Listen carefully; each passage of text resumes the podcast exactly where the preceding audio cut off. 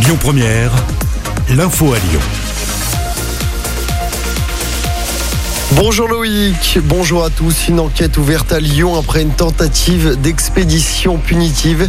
Une élève de la Martinière d'Hydro de confession musulmane serait menacée actuellement à cause d'une relation avec un adolescent non musulman.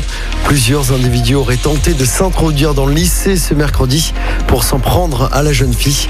Des faits qui pourraient s'inscrire dans un conflit de voisinage qui date depuis plusieurs années, précise le parquet. Des agents de sécurité ont été déployés ce matin devant le lycée. Un ancien bénévole de la Croix-Rouge en détention provisoire à Lyon. L'homme âgé de 56 ans est soupçonné d'avoir commis une trentaine de viols et d'agressions sexuelles entre 1993 et 2016 sur des garçons âgés de 10 à 15 ans à l'époque. Le quinquagénaire avait expliqué avoir profité de sa fonction pour entrer en contact avec ses victimes. Le procès dans l'affaire Mila renvoyé au 21 juin.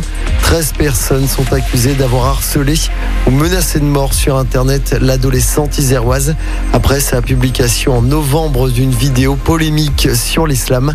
Les prévenus sont âgés de 18 à 30 ans et selon son avocat, Mila aurait reçu plus de 100 000 messages de haine sur Internet.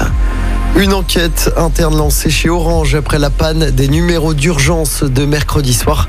On l'a appris ce matin. Quatre enquêtes sont ouvertes après les décès d'un enfant de 28 mois et de trois adultes.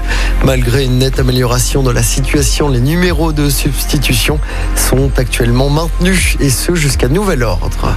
Un blessé grave lors d'un accident à Lyon. Ça s'est passé hier en fin d'après-midi rue Servian dans le 3e arrondissement. Pour une raison encore inconnue, une voiture et un fourgon se sont violemment percutés. Le conducteur de la voiture a dû être désincarcéré par les pompiers avant d'être transporté à l'hôpital dans un état grave. En football, dernier match pour l'OL féminin en championnat ce soir. Les joueuses de l'OL reçoivent le FC Fleury.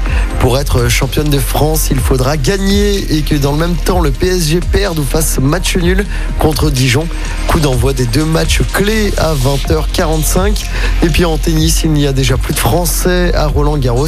Richard Gasquet n'a pas fait le poids hier soir face à Raphaël Nadal.